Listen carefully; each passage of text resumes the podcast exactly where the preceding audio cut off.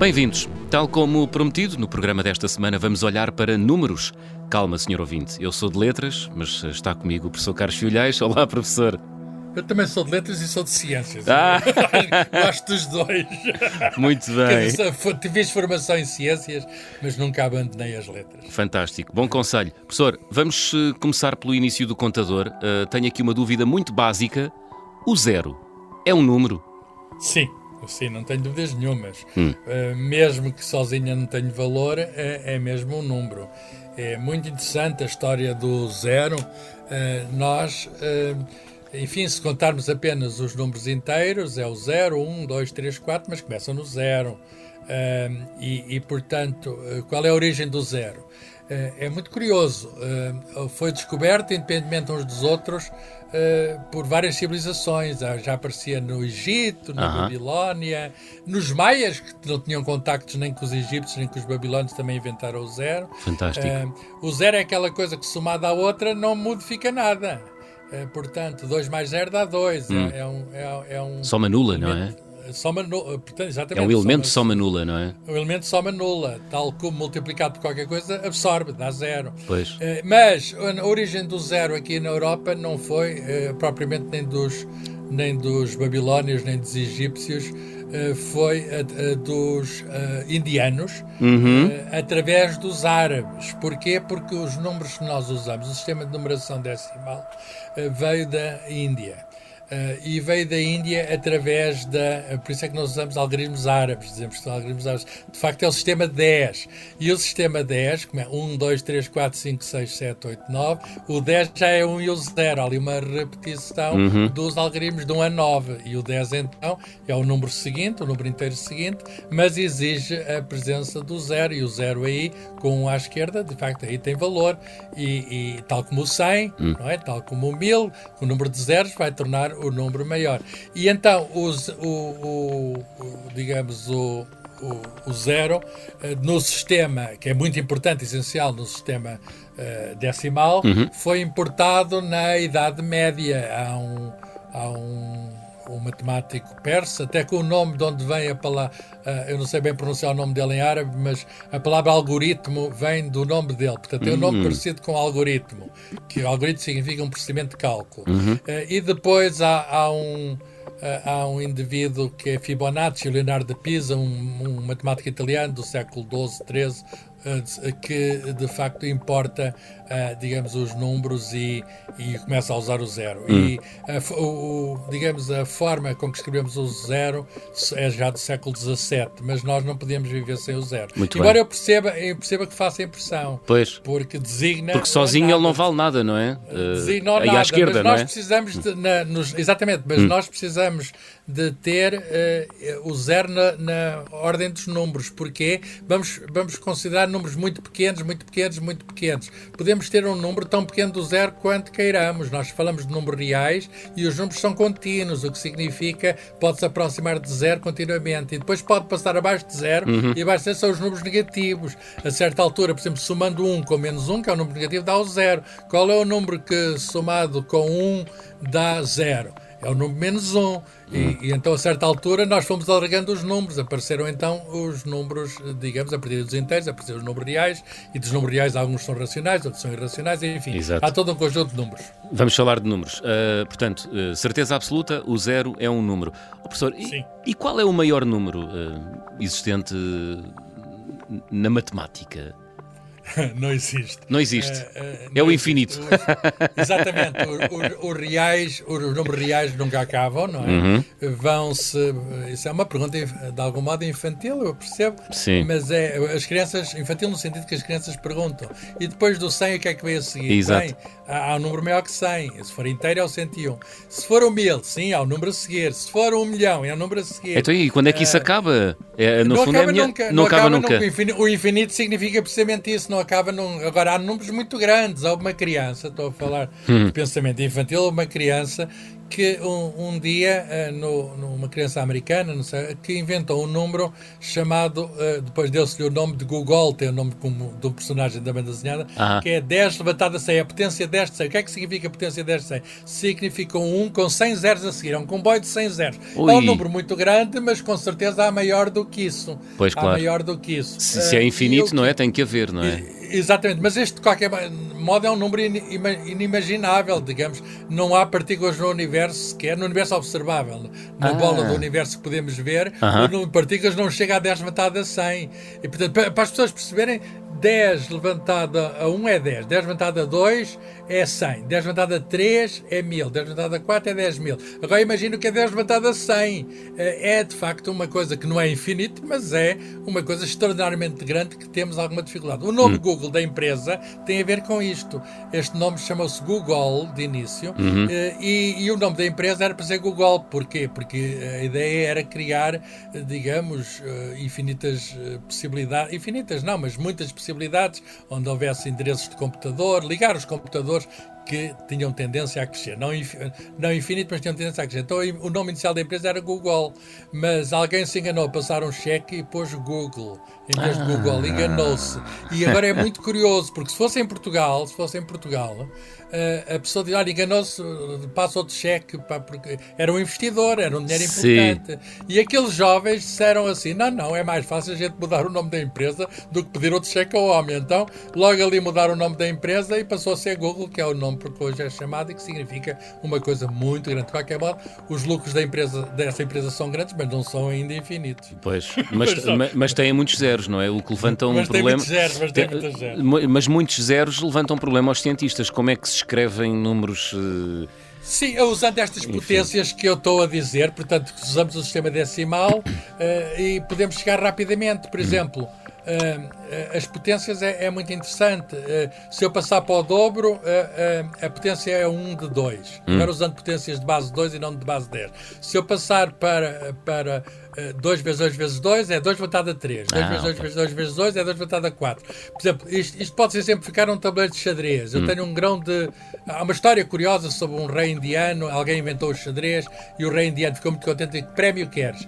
E o matemático que tinha inventado os jogos disse assim: é muito fácil. Uh, olha, é só pôr um grão na primeira casa, dois grãos na segunda, o dobro, 4, o dobro a seguir, e isso são potências. Ah. Uh, e, e, de facto dá 2 levantado a 64 na última casa, não é? E 2 levantado a 64 é uma potência, as potências servem para designar números grandes, Sim. neste caso de base 2 e não de base 10. Não há grãos de trigo suficientes na Terra para conseguir pagar o preço de que ele tinha pedido e ele sabia o matemático. Esperto esse ficou, matemático. O, o, rei é que ficou admirado. O ficou admirado porque de facto 2 levantado a 64 é um número inimaginável hum. de grãos de trigo.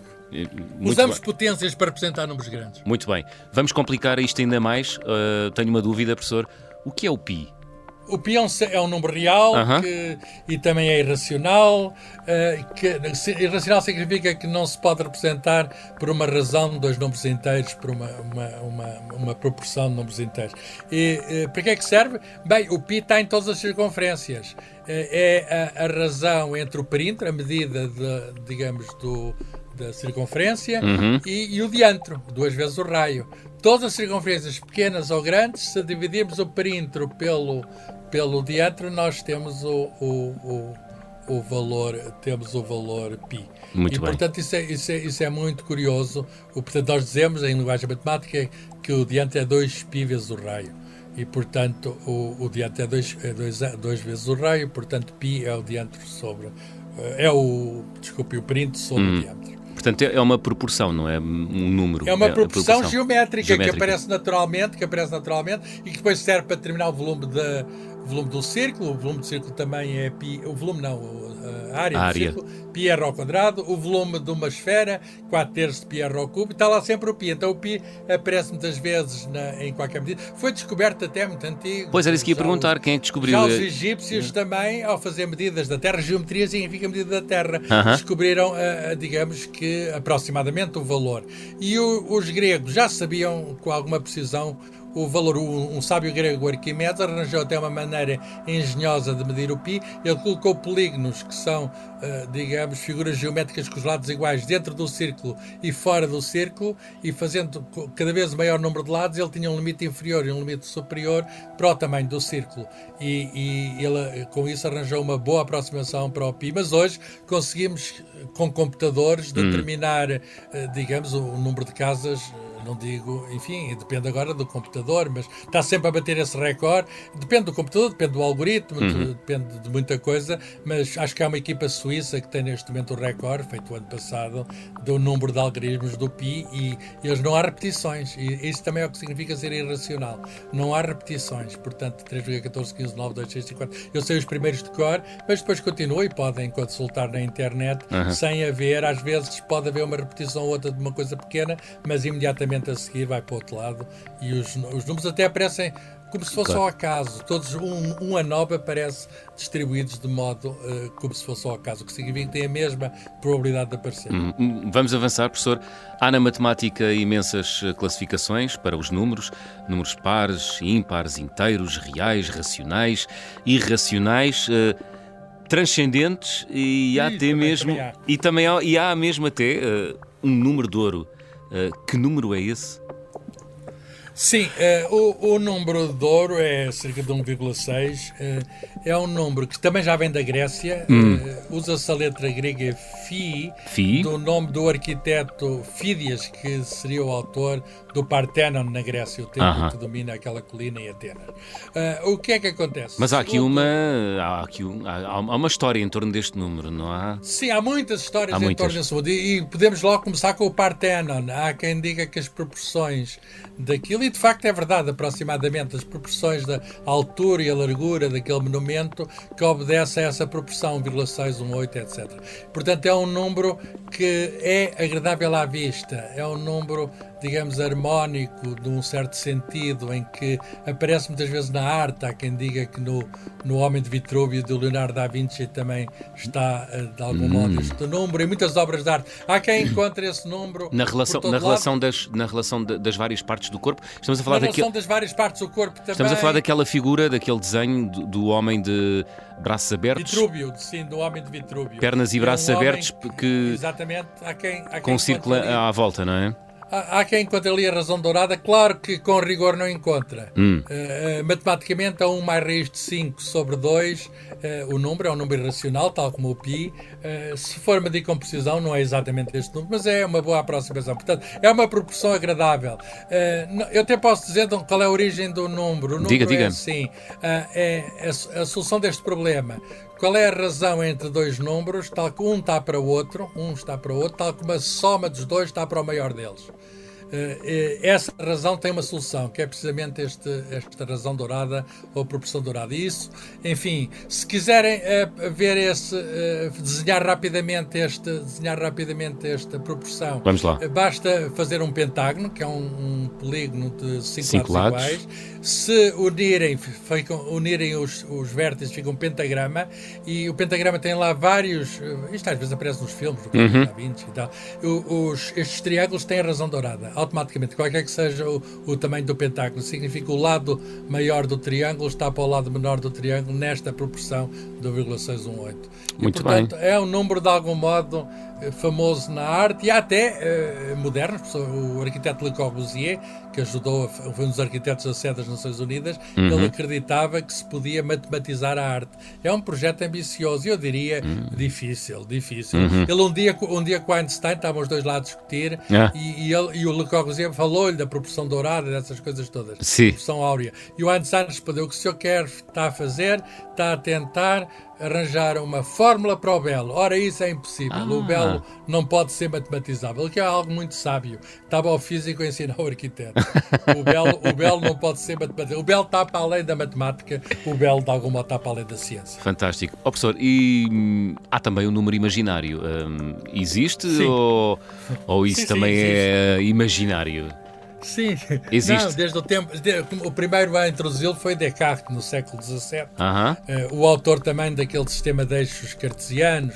Nós usamos o eixo X, o eixo Y, o perpendicular. A certa altura uh, viu-se a necessidade de introduzir uma unidade no eixo vertical, no eixo dos Y. E essa unidade viria a ter o nome de unidade imaginária. Depois tem, tem uma certas propriedades. Nós hoje uh, não temos tempo a explicar hum. tudo, hum. mas pode ser definido por raiz quadrada de menos 1. O que é difícil, qual é o número que, que quadrado dá, uh, que quadrado dá, dá menos 1? É difícil. Hum. Uma coisa ao quadrado dá menos 1. Mas definimos um número e, e de facto é a unidade nesse eixo dos y que, uh, dizer de outra maneira, e talvez seja mais fácil de perceber. Diga. A certa altura tivemos necessidade de introduzir não um, um número, mas dois números o que significa um par de números. Uhum. Uh, pegamos em dois números, dois números reais, quaisquer, e associamos. Nós, a, a dois pares de números, podemos representar num plano, no tal plano cartesiano. Chamamos isso números complexos. E, portanto, nós podemos representar um número formado por dois, um número complexo formado por dois, como um que nós chamamos parte real uh, e outro que nós chamamos parte imaginária. Uhum. O nome engana, porque o, o, o, número complexo, uma vez definido como uma parte real e como uma parte imaginária, existe mesmo, existe tanto quanto, se, uh, tanto quanto existem os outros números e até é útil na física, na uhum. engenharia. Uh, quase que não se pode estudar nem eletromagnetismo, nem teoria quântica, se não recorrermos aos números complexos. Porquê? Porque são uma linguagem muito forte. Pois. Trabalhamos com dois números ao mesmo tempo, temos operações que usamos esse número imaginário e isso podemos fazer operações de um modo muito rápido e eficaz. E além disso, bonito, deixem-me pegar no tema da beleza. Ah. E além disso, bonito que a matemática, a matemática tem a sua beleza e os números imaginários também ajudam a mostrar a beleza da matemática. Muito bem, fantástica lição de matemática, muita informação, uh, professor. Uh... Vou, também uh, há muitos números, também há muitos números. Há, uh, dariam, dariam certeza, uh, com certeza outros programas.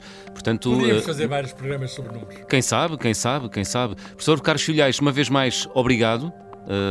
vou tirar notas sobre o programa de hoje e prometo aplicar-me mais na matemática. Quem sabe um dia lhe vai fazer companhia à Universidade de Coimbra. Talvez não. Fica à é. sua espera, fica à sua espera. Até à próxima. Quem sabe, quem sabe. Bom, antes de fechar o programa, quero lembrar o e-mail para onde podem enviar as suas perguntas e dúvidas científicas. O e-mail é ouvinte.observador.pt. Professor Carlos Filhais, foi um gosto, uma vez mais, até para a semana. Foi um gosto também, adeus, até à próxima.